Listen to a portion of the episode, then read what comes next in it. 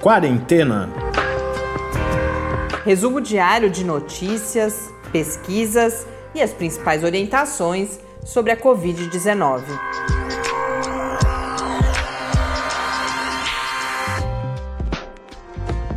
Quarentena, dia 88. Olá, começamos nosso 88º encontro nesta quarentena, feriado para alguns, véspera do Dia dos Namorados. Eu sou Mariana Petson. E eu sou Tárcio Fabrício. Nós recebemos mais uma mensagem da Edla Herculano, que mora no Rio de Janeiro, mas é de Pernambuco e diz que tem acompanhado o podcast e com especial interesse as notícias do seu estado de origem e perguntou inclusive sobre os dados que a gente tem comentado de lotação de UTIs em Pernambuco, se seriam do conjunto de leitos ou só do sistema público. São do sistema público, é de relação esses dados que você tem trazido principalmente, né, Thales? É, sempre a gente trabalha com os dados do sistema público de saúde. Sempre que a gente fala é, de lotação de UTIs, a gente está falando do sistema público. Se tiver alguma informação uhum, diferente disso, a gente, a gente registra. Informar. Os números aqui no Brasil, hoje já tivemos a divulgação, mas com alguma discrepância, embora bastante pequena, entre os dados do CONAS, que é o Conselho Nacional de Secretários de Saúde, e os dados oficiais do Ministério da Saúde. Então, no Ministério da Saúde, nas últimas 24 horas foram registradas 1.274 mortes aqui no Brasil, levando a um total de 772.416 casos e 39.680 mortes. Os dados do CONAS, que são de 20 minutos antes, os dados do Ministério da Saúde constam como atualizados às 6 horas e 20 minutos e os dados do CONAS às 6 horas, mas o número de mortes é inferior. Agora, o que é estranho é que o número de casos, o número de mortes nas últimas 24 horas, mas o número total de casos e de óbitos é ligeiramente maior. Então são 1.240 mortes, mas 802.828 casos, 40.920 mortes. Claro que tudo isso pode até haver com fonte das informações, checagem, realmente uma diferença aí de 34 mortes, que se a gente pensar em cada pessoa, é claro que é relevante, temos sempre que tomar muito cuidado com a forma como colocamos esse tipo de informação, mas em termos numéricos é algo que pode ter uma série de explicações. Perto do que a gente viveu de desinformação nos últimos dias, esse não é um problema sério. Vamos ver o que às 8 horas da noite sai de dado do consórcio de veículos de imprensa. No mundo, segundo a Organização Mundial da Saúde, são 7.273.958 casos, com 413.372 mortes na John Hopkins, o número de casos é de 7.442.050. Hoje nós não temos o quadro com o professor Bernardino no feriado, mas temos o novo quadro Linha de Frente, hoje com a médica Miriam Moreira, de Goiás, nos faz um relato muito interessante sobre a organização da atenção básica no município em que ela atua e sobre o papel expressa, inclusive, a sua visão do papel da atenção básica no combate à Covid-19. Falamos mais um pouquinho sobre aquela declaração polêmica da Organização Mundial da Saúde, mais do que polêmica, que acabou gerando um impacto bastante negativo sobre o papel das pessoas assintomáticas na transmissão da Covid-19. E duas matérias que eu selecionei para a gente olhar com mais cuidado hoje têm relação com pensarmos em longo prazo os impactos da Covid-19. A gente, principalmente quando a gente vê as matérias sobre saúde mental, sobre como lidar com a quarentena, e pessoalmente eu tenho repetido isso e é o que eu sinto mesmo, a gente tem vivido um dia de cada vez, mas a gente precisa começar a pensar, e aí não estou falando, claro, no nível individual, se bem que uma das matérias tem uma dimensão individual, que são aquelas pessoas que três meses após a infecção ainda sentem sintomas possivelmente relacionados à infecção por Covid-19. Então, a gente fala sobre isso também, mas começando com um giro aqui pelo Brasil, o governador do estado de São Paulo, João Dória, anunciou hoje uma parceria do Instituto Butantan com um laboratório chinês, o Sinovac, para teste e depois, caso a vacina se mostre eficaz e seja aprovada para a produção. Então é a segunda vacina que vai ser testada aqui no Brasil, como quando a gente anunciou a vacina da Universidade de Oxford, isso tem uma dimensão positiva, porque aproxima o Brasil da possibilidade de, entendo uma vacina eficaz, ter acesso relativamente rápido, mas o motivo pelo qual esses testes estão sendo realizados aqui é nenhum outro além do fato de estarmos com uma epidemia em plena atividade, ainda em ascensão do número de casos, do número de óbitos, e isso para a vacina, para o teste da vacina, é uma condição necessária. Os testes dessa vacina já estão na fase 3, a previsão é de testagem de 9 mil, aplicação em 9 mil pessoas da vacina ou do placebo, e a previsão para a conclusão dessa vacina, ou não para a conclusão, mas para sua disponibilização, caso tudo der certo, é um pouco mais estendido do que a de Oxford, que é junho de 2021. É importante para a gente ir construindo mentalmente, inclusive, a dimensão de tempo que nós ainda temos pela frente de enfrentamento da Covid-19. Lembrando, como sempre fazemos, que não significa que a situação que vivemos hoje será a mesma situação até junho de 2021. Embora, infelizmente, dadas todas as condições aqui no Brasil, tudo indica que viveremos um período muito mais longo do que outros países com a pandemia descontrolada, como é a situação que vivemos nesse momento. Mas eu queria fazer um comentário rápido, que apesar disso, na, na coletiva hoje é, do João Dória, foi anunciado esse acordo, várias falas traziam a importância do Instituto Butantan. Isso sem dúvida. A importância da ciência brasileira, a importância de outras instituições que têm o mesmo perfil do Butantan, né? Como por exemplo a Fiocruz. Então é interessante, né? Pelo menos poder perceber que ainda tem gente preocupada com o papel da ciência dessas instituições na saúde pública do Brasil.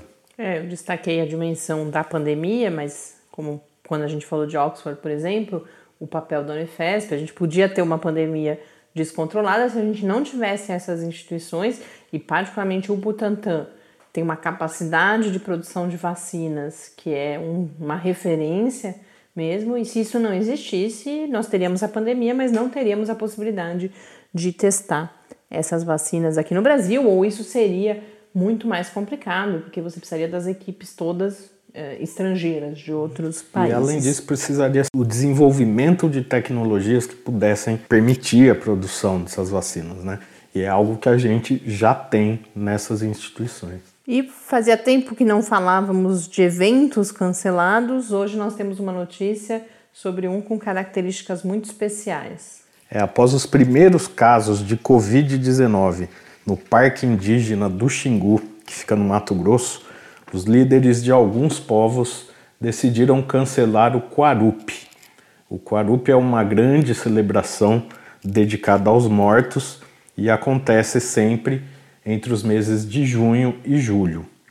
Dois casos da doença foram registrados na aldeia Sapezal, que fica dentro do parque, e outros dois casos suspeitos em aldeias que são vizinhas.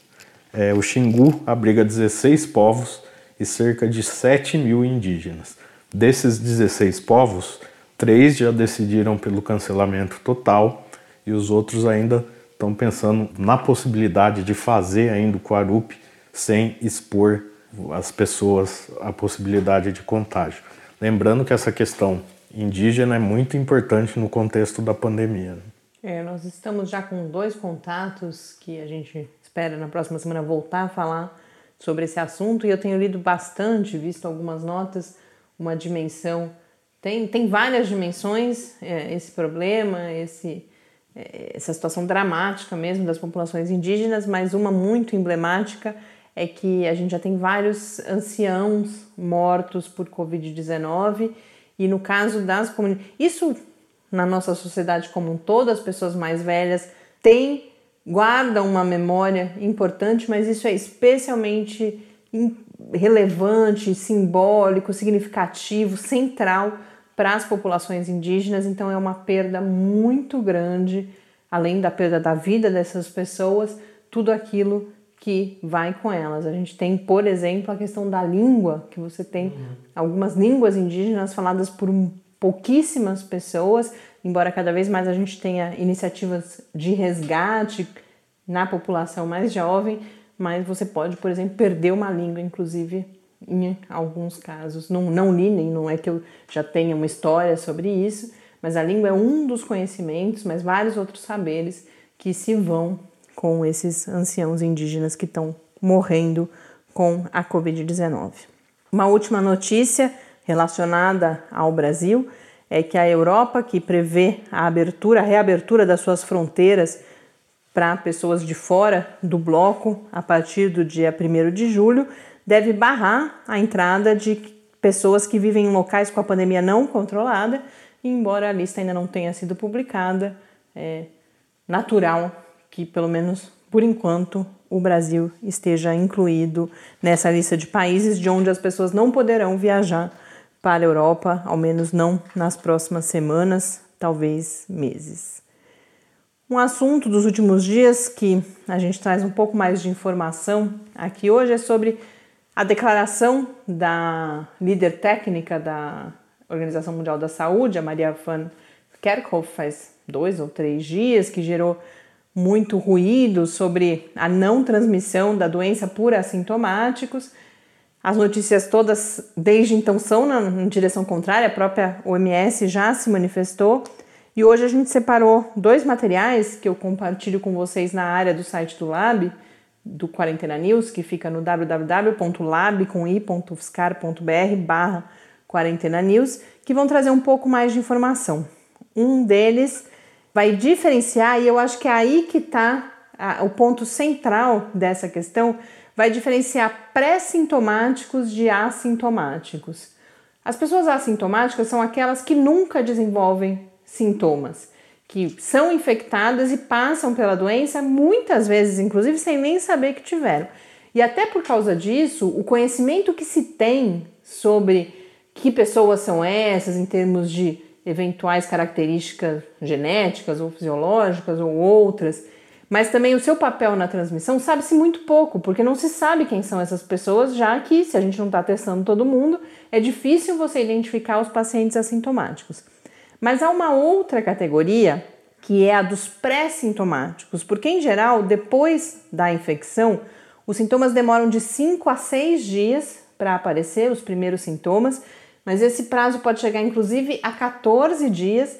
Então, essas pessoas, até apresentarem os primeiros sintomas, são assintomáticas de certa forma. É por isso, essa coisa dos 14 dias, é por isso que quando se fala naquela quarentena, que é por precaução, é para dar esse tempo todo para ver se a pessoa vai desenvolver a doença ou não, né? É, se você teve contato com uma pessoa doente, você fica 14 dias em casa, porque depois dos 14 é praticamente certo, se você ainda não desenvolveu uhum. sintoma, ou mesmo se você foi um caso assintomático, você já deixou, muito provavelmente, de transmitir depois desses 14 dias. É importante falar isso porque às vezes as pessoas falam e não é um número mágico, é, inventaram que são 14 dias. Não, é pensando nessa possibilidade de você foi infectado, mas não, não desenvolveu o sintoma e ainda não sabe.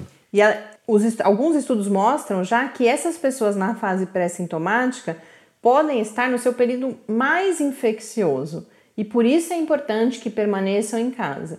Mas como a gente não sabe, se você é pré-sintomático, você não sabe que se você não tem uh, esse rastreamento dos contatos, você não sabe que você teve contato com uma pessoa infectada. Então, por isso, enquanto você não tem todas as outras medidas implantadas, o sistema de saúde preparado, as tecnologias de testagem, rastreamento, por isso se adota o distanciamento, porque você não sabe quem está transmitindo e quem não está. E além disso, além dessa diferença, e tem várias declarações até meio engraçadinhas, mais ácidas, das pessoas falando que você só vai saber a diferença entre assintomático e pré-sintomático depois do fim da doença, né? Depois de 14 dias, por exemplo, aí você vai, pode saber, bom, esse foi assintomático porque ele não desenvolveu sintomas. Então, é uma diferenciação que não importa muito e é por isso que é importante continuar em casa, o uso de máscaras, uma série de políticas que foram adotadas com base nesse papel transmissor de pessoas que não sabem que estão com vírus, porque ou são assintomáticas ou, mais importante, são pré-sintomáticas. Mas além disso, A gente também já tem estudos mostrando carga viral parecida entre pessoas assintomáticas e pessoas com sintoma. E você tem também situações de sintomas tão leves que passa por assintomático, porque a pessoa não percebe que ela está com sintomas, ou acha que está cansadinha, ou está com uma gripe, alguma coisa assim, e na verdade está com a Covid-19. E além, mais um conjunto de estudos que mostra que de 40% a 60% da transmissão é decorrente de pessoas, é causada por pessoas sem sintomas. Então, rapidamente após a declaração, o fato é que depois dessa declaração as pessoas se mobilizaram para mostrar que há todo um corpo, embora se saiba muito pouco ainda sobre várias coisas, mas por enquanto a evidência que se tem e tudo aquilo que não se sabe, as duas coisas juntas, levam a essas políticas de cautela, de precaução, de permanência no distanciamento, de uso de máscaras, de distanciamento físico, lavagem das mãos, todos aqueles cuidados que a gente já conhece bem. E um outro material que eu vi é uma tradução feita pela Universidade Federal do Rio de Janeiro, por um dos seus laboratórios, um perfil, quem quiser consultar no Instagram é o arroba UFRJ, no PEN, com M no final, extensão.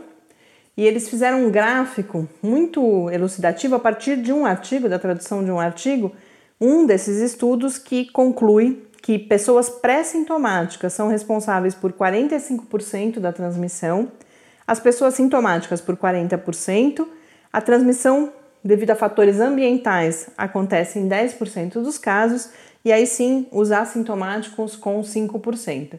Mas a hora que a gente pega os pré-sintomáticos, a gente vê o tamanho do problema. Claro que esse é só um estudo, você vai ter vários outros, mas como eu disse, tudo indicando na direção do distanciamento e do uso de máscaras.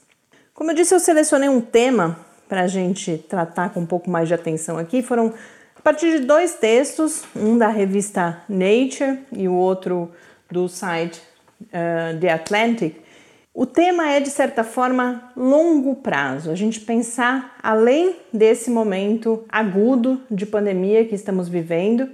E aí, o texto da Nature vai apresentar os chamados estudos de coorte, que é um tipo de pesquisa que a gente não abordou aqui. A gente tem falado muito, por exemplo, de estudos clínicos, estudos observacionais os estudos de coach são estudos observacionais, então você não faz uma intervenção, você vai acompanhar as pessoas. Só que nesses estudos de coach você acompanha as pessoas por anos e às vezes até mesmo por décadas. Um dos exemplos citados na matéria acompanha, por exemplo, bebês nascidos em 1958, que hoje já são pessoas aí entrando na fase idosa da vida e para que, que você faz isso? Para identificar, você vai acompanhando, coletando informações genéticas, de saúde, de estilo de vida, periodicamente, para poder ter insights, identificar quais fatores genéticos ou ambientais interferem no risco para uma série de condições. Então, por exemplo, um dos estudos que é mencionado no texto é fatores de risco para o Alzheimer. Então você vai acompanhando as pessoas, esses bebês, desde 1958. E quando eles chegam na idade adulta, e principalmente quando entram na fase de serem idosos, você pode correlacionar se quem teve, quem não teve Alzheimer, eventualmente, com fatores genéticos, com a vida que levaram e uma série de outras informações. E agora, alguns desses estudos estão sem, geralmente esses estudos envolvem grande quantidade de pessoas, então tem um deles que é o, por exemplo, o que eu registrei, o UK Bio, Biobank no Reino Unido. São milhares de pessoas seguidas em todo o país, seguidas ao longo de anos e décadas. E aí você quer, como já, já, já tinha essa estrutura instalada, agora ela uma parte desses esforços em alguns países, em alguns desses estudos, estão sendo redirecionados para a Covid-19. Não é, a gente precisa diferenciar desses estudos de identificação de anticorpos, então não é para identificar a prevalência da Covid-19, você coleta uma série de outras informações, essas pessoas têm sangue coletado periodicamente, preenchem questionários e vão fazer isso não só agora, mas pelos próximos anos, e os resultados eles se dividem, ou as metas que se tem, o que se pretende conhecer a partir disso, em resultados de curto prazo e resultados de longo prazo. No curto prazo, a ideia é entender como melhor controlar a doença, inclusive para a gestão das medidas de retomada de atividades enquanto o vírus continuar circulando, enquanto não tivermos a vacina. Você pode identificar, por exemplo, predisposições genéticas ou outras e pensar políticas direcionadas especificamente para determinadas populações. Então, a gente tá falando de curto prazo, mas curto prazo de, sei lá, meses, um ano, alguma coisa assim. E no longo prazo, o que se pretende conhecer são os impactos não só físicos, mas também mentais e socioeconômicos da pandemia. Você seguir essas pessoas ao longo do tempo e entender como que a vida delas mudou, como que o corpo delas mudou, como que a saúde mental mudou em decorrência da pandemia e da infecção, no caso daquelas que tiverem sido infectadas. Uma das perguntas é justamente se a exposição ao vírus aumenta os riscos de saúde mais tarde na vida. Isso nos leva à segunda matéria que eu selecionei, que aí é uma reportagem publicada no site The Atlantic, em que ele vai mencionar uma condição de pessoas que já estão há um mês, dois, três pós-infecção sentindo sintomas que aparentemente estão relacionados à Covid-19. Então, um dos sintomas mais relatados é a fadiga extrema. A pessoa vai ao banheiro e depois tem que ficar dois dias deitado. E além da, da questão física, essas pessoas, ele entrevista alguns desses personagens, pessoas que estão passando por isso, e muitas delas fazem o depoimento de um sofrimento emocional, psíquico também, pela invisibilidade, primeiro, dessa condição, Fala-se muito, ah, tem os casos leves, os casos graves, os casos hospitalizados, mas de fato a gente não tem as narrativas sobre essas pessoas. A grande maioria delas, ao menos nessa amostra ali que ele entrevistou, e eles têm um levantamento também com 600 e poucos pacientes, são pessoas jovens, antes saudáveis e, e em forma, praticantes de exercício físico ou não sedentárias ao menos, com casos leves, que poderiam ser considerados leves de Covid-19, mas que depois desenvolvem esse quadro. Então, essas pessoas relatam, relatam também que muitas pessoas não entendem, não acreditam, dizem que é uma questão psicológica e que isso aumenta o sofrimento. Para enfrentar isso, eles têm criado grupos de apoio entre pacientes e em um desses grupos eles realizaram então esse levantamento com 640 pacientes e, por exemplo, identificaram que 3 em 5, ou seja, mais da metade, estavam na faixa etária entre 30 e 49 anos, então uma população relativamente jovem.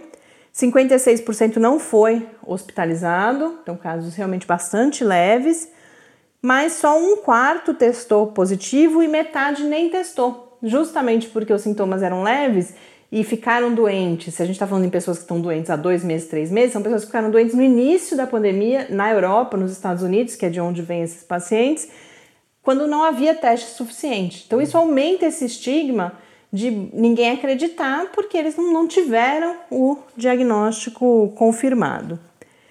E aí é, é interessante que tem a entrevista lá também com um especialista, um imunologista de Yale, que vai dar três explicações possíveis, três hipóteses que ele imagina que explicariam esses quadros.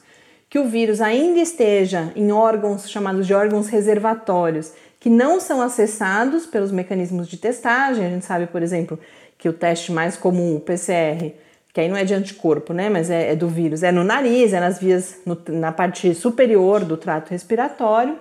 A segunda hipótese é que haja fragmentos virais ainda provocando uma resposta imune exagerada. E a terceira, que ele fala que acha que é a mais provável, é que, embora o vírus já tenha sido eliminado, permaneça uma resposta do sistema imune, que o sistema imune ainda esteja, de certa forma, desequilibrado. E o mais interessante é que, isso eu realmente não conhecia, que para várias outras doenças você tem quadros pós-virais parecidos com esse que essas pessoas têm relatado. Mesmo a SARS, que também é causada, foi causada por um coronavírus, a gente teve relatos de pacientes com esse quadro. Eles falam, tem um nome que eu nunca tinha ouvido, encefalomielite miálgica barra síndrome da fadiga crônica, que é um quadro ainda muito. não há um diagnóstico preciso, as pessoas sofrem com a falta de diagnóstico, aflige especialmente mulheres, e aí eles colocam em todo aquele conjunto que inclui, por exemplo, a fibromialgia e outras síndromes muito pouco específicas, uhum. que causam muita dor, muitas vezes incapacitam as pessoas que sofrem e não tem esse cuidado porque não há sequer o diagnóstico. Então, mais um tópico aí. Recomendo a leitura para quem se interessar. Um belo exemplo de reportagem, inclusive, bastante interessante. Com isso, nós chegamos então ao nosso quadro Linha de Frente, em que hoje nós trazemos o depoimento da Miriam Moreira, que é médica em Goiás, no município de Senador Canedo, na Unidade Básica de Saúde, Jardim Canedo 3 um depoimento muito abrangente que traz para a gente um, um, quadro de um, de um nível de atenção que tem sido muito pouco falado, que é o nível da atenção básica. A gente fala muito dos hospitais, mas ela justamente nos alerta para o papel da atenção básica. Então vamos ouvir Miriam Moreira.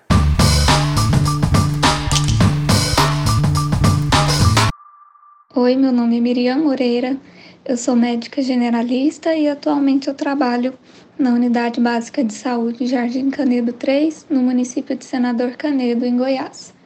Eu fui convidada para contar um pouco de como está sendo a minha experiência trabalhando no enfrentamento da pandemia de coronavírus aqui no Brasil. É, aqui no município, a estratégia utilizada foi selecionar algumas unidades para serem as chamadas unidades sentinelas, que seriam unidades específicas só para o atendimento de síndromes gripais. Então, os atendimentos de pré-natal, a vacinação, acompanhamento de doenças como tuberculose, hanseníase, foi redistribuído para as outras unidades do município, de forma que essas unidades sentinelas ficassem por conta de atendimento apenas de pacientes com síndrome gripal. As equipes dessas unidades sentinelas receberam treinamento para se paramentar de forma adequada, para realizar também a desparamentação de forma adequada, para que não haja contaminação de quem está trabalhando nessas unidades sentinelas. Então, o paciente que tiver com febre ou tosse, dispneia ou qualquer outro sintoma de síndrome gripal é direcionado a um local específico dentro da unidade para que ele seja atendido. Se o quadro for considerado leve, nós fazemos a orientação de isolamento domiciliar, oferecemos atestado de afastamento por 14 dias das atividades laborais e mantemos um contato frequente via telefone para ficarmos a par da evolução clínica do paciente. Caso seja atendido um caso grave, com oxigenação baixa, desconforto respiratório ou qualquer outra condição que seja agravada né, pela infecção com coronavírus, nós encaminhamos o paciente à UPA do município, onde lá ele vai ser avaliado pelo médico plantonista da emergência e ele vai tomar a conduta ou de internar o paciente ou então de liberar se ele perceber que não é um caso tão grave que necessite de internação. A demanda dos pacientes na atenção primária aqui no município é, por exames, exames de check-up, consultas eletivas é muito grande. Então foi um baque para a população quando algumas unidades tiveram que cancelar o atendimento eletivo. Muitos não receberam isso da melhor forma. Os ânimos, inclusive, ficam bastante exaltados quando o recepcionista tem que falar que naquela unidade não está tendo consulta eletiva, mas a gente acredita que depois de quase três meses que está funcionando nesse esquema, a população tem se adequado melhor a, a, a, essa nova estratégia. Aqui em Goiás, a gente atualmente né, conta com 6.149 casos de Covid-19 e 173 óbitos no estado todo. No município que eu trabalho, são 178 casos confirmados e dois óbitos também confirmados. A maior parte da transmissão está sendo domiciliar. A gente tem relatos de famílias inteiras, pai, mãe, avó e os filhos, que se contaminaram. Isso mostra que o desafio não é apenas em isolar o doente, mas também cuidar dos contatos domiciliares desse doente e tentar adaptar o máximo possível as medidas de isolamento domiciliar para as residências com poucos cômodos e com muitos moradores, que infelizmente é a maioria da realidade da população que depende da atenção primária do SUS.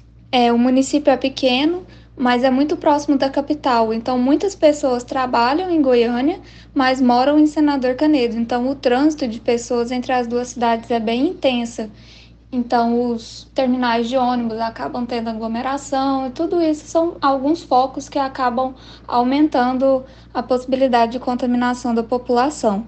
Como atenção primária, nós tentamos ao máximo resolver todos os problemas que forem possíveis, né, sem encaminhar o paciente para o serviço de urgência para não superlotar a UPA do município, que já trabalha com recursos limitados, né?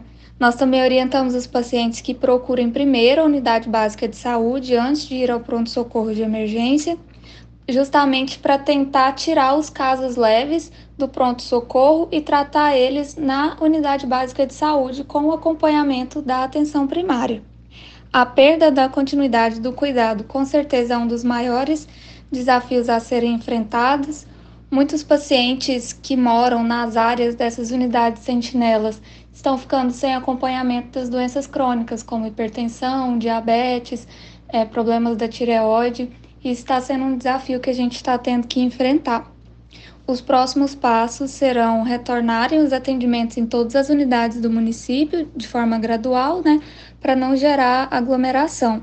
E o trabalho de conscientização sobre o uso de máscara, de isolamento domiciliar é diário. A gente conta com a ajuda dos agentes comunitários de saúde para fazerem esse papel de ponte entre a unidade e o paciente. Eu acredito que a atenção primária tem um papel fundamental no controle da pandemia, justamente por ela ser a porta de entrada do usuário no Sistema Único de Saúde.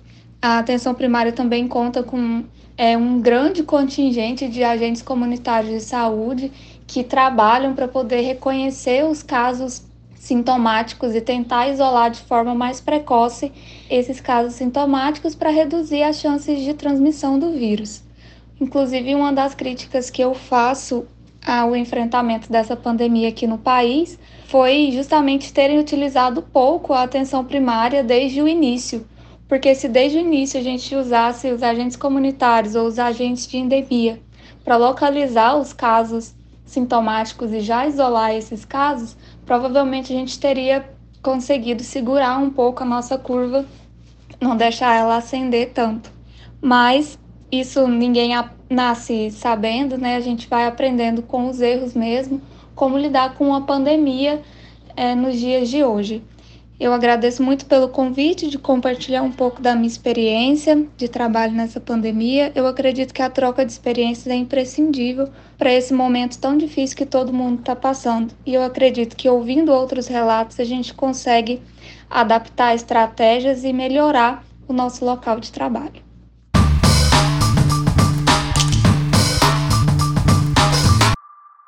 Nós ouvimos Miriam Moreira, mandar um grande abraço, agradecer a sua participação aqui no Quarentena. Traz, além de um relato muito elucidativo, também traz essa mensagem de que compartilhar experiências pode nos ajudar e pode ajudar especificamente os profissionais de saúde. E com isso, então, a gente reforça o convite. Se você é profissional de qualquer área da saúde ou está na linha de frente por algum outro motivo, escrevam para a gente, compartilhem seus depoimentos e também já estendo o convite a todos os nossos outros ouvintes. A gente está se aproximando do fim de semana, inclusive, em que a gente especialmente conta com as experiências de vocês, com dicas e em saber que vocês estão por aí. Então escrevam para o podcast quarentena, gmail.com ou no Twitter no QuarentenaCast. Duas últimas dicas, uma é dica de leitura, outra é dica de uma ferramenta para esse finzinho de episódio, o jornal britânico The Guardian publicou uma matéria chamando atenção para algo que eu já tinha visto, mas ainda está ganhando pouca atenção, que é a produção de lixo plástico no contexto da pandemia de Covid-19. Uhum. Essa matéria vai relatar várias dessas organizações que têm trabalhado com essa questão, que varrem os oceanos, as praias, atrás do lixo plástico, cada vez mais tem encontrado grandes quantidades de luvas e principalmente de máscaras descartáveis, seja no fundo do oceano, seja já chegando às praias. Então fazem o alerta e é, isso é uma coisa que tem me incomodado mesmo desde o começo. E aí o que eu não tenho muita clareza das alternativas, mas eles vão sugerir que se usem as máscaras reutilizáveis, por exemplo, é claro que, é claro que aí nós estamos falando não dos profissionais médicos, mas da gente em casa, e também, por exemplo, lavar as mãos em vez de usar as luvas. Mas a gente também vai se informar melhor e ficar atento. É importante que todos nós fiquemos atentos a essa questão da produção de lixo no contexto da pandemia. E a ferramenta, o jornal The New York Times lançou agora uma página que chama Vaccine Tracker, que é um rastreador de vacinas, que acompanha quais são as vacinas em desenvolvimento, em que fase de teste elas estão. Isso vai ser periodicamente atualizado ou constantemente atualizado tem a fase lá aprovada, que por enquanto o número infelizmente é zero. Aí no, em fase 3 nós temos que é a fase de pesquisa que vai testar de fato a eficácia em grandes números de pessoas. Na fase 3 nós temos uma, que eu imagino que seja, quer dizer, imagino não, é a de Oxford, e em breve teremos outras. Na fase 2 já são sete, que é uma fase de segurança ainda mas já em um número maior de pessoas. Na fase 1, mais sete candidatas. E aí, em estudos pré-clínicos, ou seja, que ainda não estão sendo testadas em seres humanos, nós temos mais de 120, eles colocam 125 mais, acho que 125 é o que eles conseguiram localizar, mas sabem que outras devem existir. E aí há mais detalhes sobre um conjunto de, acho que mais de 10 vacinas que eles consideram, ou que são consideradas mais promissoras, então várias informações sobre essas vacinas e outras informações. Bastante interessante, recomendo a leitura e a gente compartilha lá também. Com isso a gente encerra mais um dia aqui no Quarentena. Boa noite, bom dia quem nos ouviu no começo da sexta-feira. Um grande abraço e até amanhã. Até amanhã e fique em casa. Quarentena é uma realização do Laboratório Aberto de Interatividade para a Disseminação do Conhecimento Científico e Tecnológico da Universidade Federal de São Carlos, o LAB da UFSCar, do Centro de Desenvolvimento de Materiais Funcionais, CDMF, e do Centro de Inovação em Novas Energias, o CINE. Pauta, produção e apresentação: Mariana Pezzo e Tárcio Fabrício.